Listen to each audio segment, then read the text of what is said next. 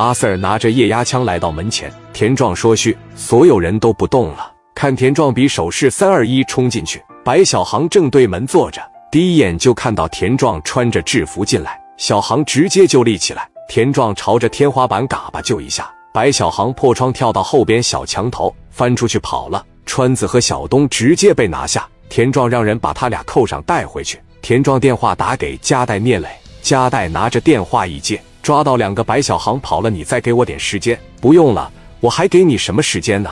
再有个两三天，我也能抓到。我现在马上让兄弟们封锁路口，把川子和小东领回到你的地盘，继续抓白小航。这小子虽然没什么情商，挺能打，但是他对兄弟们绝对差不了。要不然他这两个死党绝对不能就这么跟着。你就往死里打，看看白小航过不过来，跟他的兄弟同患难共甘苦。电话这一挂断，小川和小东基本上是没停下挨揍。第二天。整个四九城就又开始捉拿白小航了。田壮通过川子、小东给白小航打电话，说：“你的两个兄弟现在都已经交代了，已经被折磨的体无完肤、遍体鳞伤。白小航，如果你还有一丝良知的情况下，你现在马上过来投案自首，争取宽大处理。”小航他作为俩人的老大，虽然不是社会大哥，但是川子和小东从八七年就一直跟到现在。小航觉得不能自首。这咬着牙，实在没办法，把这个电话打给严京。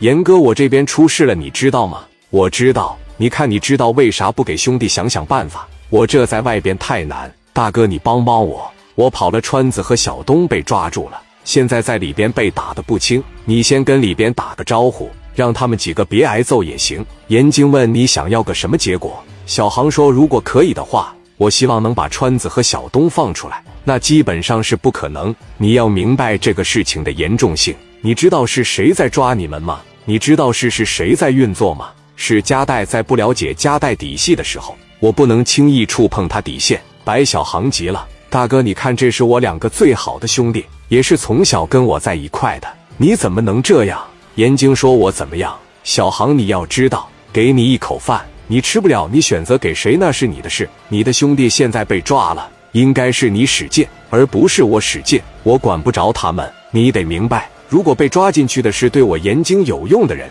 那我赴汤蹈火在所不辞，我绝对的帮他。两个打手而已，我何必为了他们去卖我这么大一个人情？我小西天的面子就这么小，我去救个川子和小东，但是小航换回来。如果是你出了事，哥绝对是拼尽全力的去保你。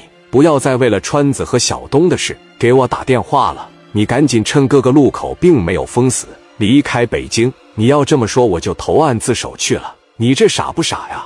你身上没多少事，你出去跑个两三年回来，哥借着用你，咱们继续吃香的喝辣的。你这要是自首，加代就得往死了弄你了。行了，大哥，我的事不用你管了。白小航被逼无奈打电话给田壮，喂奶喂，我是白小航。好小子，你他妈还敢给我打电话啊？你在哪呢？我现在马上让技术部门锁定你的位置，我过去抓你去。你不用抓我了，我自首。给田壮吓一跳。田壮问什么自首？白小航说：“你别折磨我那帮兄弟了，他们也不知道我在哪藏着。我现在自首，行吧？你过来。”电话挂断，小航深深的吸了一口气。没有想到我白小航一世英名，竟然连兄弟都保护不了，我真是太他妈的失败了。